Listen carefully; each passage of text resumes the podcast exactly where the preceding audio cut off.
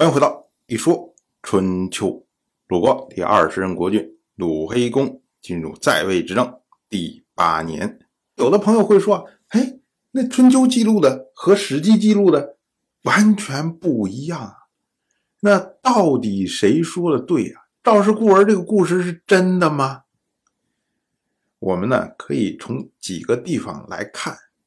首先，我们要注意啊，就是在时间上面，本年是晋国国君晋如在位的第十七年，而十年之后，赵武就会晋升为晋国的卿大夫。一般情况下，能做到卿大夫的，大概都是二十几岁的样子。所以呢，在本年，赵武应该大概十几岁的样子。那么，像夏宫之难也好啊，像赵氏孤儿的事情也好啊，不会发生在本年。所以呢，赵氏孤儿他这故事，他是将这么一件事情分成了两半前面一半讲夏宫之难，他把它放在了晋如在位执政的第三年。我们以春秋的记录来说，从晋如继位的第三年以下。就没有赵氏对外的活动，像赵朔就索性这个人就没有了。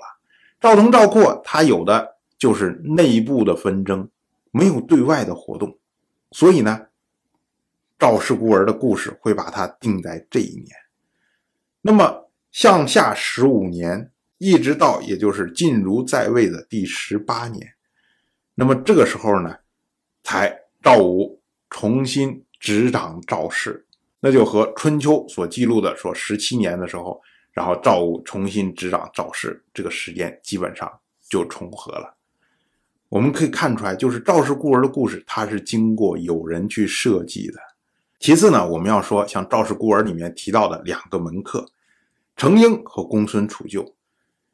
我们要知道啊，门客这种东西啊，这个是在战国时期比较流行的，因为当时呢，这个人才啊。来回流动非常的正常，可是，在春秋时代，这个士他也是世袭继承下来的，不是说凭空莫名其妙一个人跑到另外国家就可以去做事的。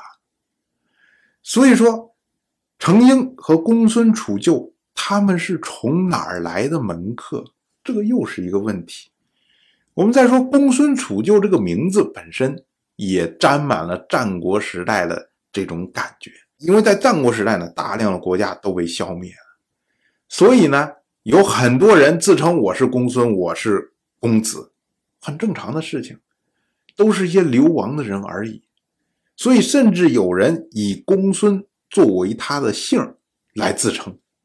可是，在春秋时代，公子是国君的儿子。公孙是国君的孙子，这个是确定的。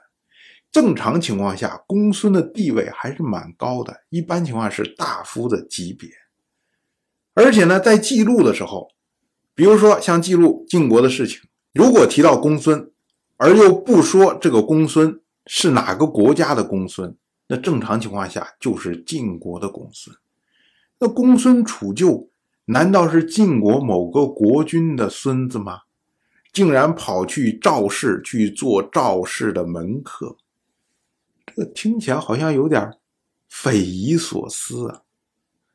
再其次呢，我们就要说，即使以《史记》的记录来说，《史记》在晋世家和赵世家中都提到了这件事情，可是晋世家里面通通抄的是《左传》，也就是抄的是《春秋》，而赵世家里面。却讲出了赵氏孤儿的故事，那说明什么呢？这是太史公司马迁一贯的记忆的手法。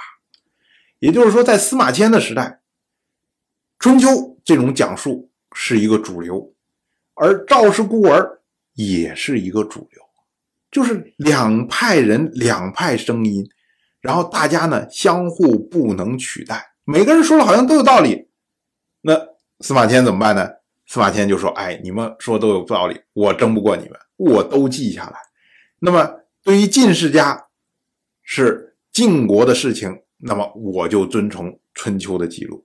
对于赵氏家，哎，那你们赵氏说了算，我就记录你们赵氏的说法，就是这样的一个做法。最后呢，我们说啊，就是通过这些边边角角这看法来说啊，我们认为啊，赵氏孤儿的故事啊，他是赵氏到了战国之后有机会做诸侯，有机会称王，那么他们需要美化自己的出身，说我们不是小宗克大宗，通过谋篡得到了家业，我们是受到了奸臣的陷害。在忠义之士的帮助之下得到了家业，所以通过这种方式，然后呢，来重新编造自己的出处，编造自己的历代的故事，所以出现了赵氏孤儿这个故事。但是无论如何呢，赵氏孤儿这个故事写的非常的好，不管是他嵌入历史环节的这些地方。不管是他讲到程婴，讲到公孙杵臼，他们这种士为知己者死的这种态度，都让人觉得 非常的感怀呀。最后呢，我们想说的是关于《左传》对于赵氏三兄弟的称呼的问题，这个是个非常有趣的问题，因为我们从整个春秋记录这么一系下来，明显。赵括，他是作为赵氏大宗的族长，而赵盾这么一支，他是赵氏的小宗。虽然他的地位比较显赫，但是呢，他是小宗。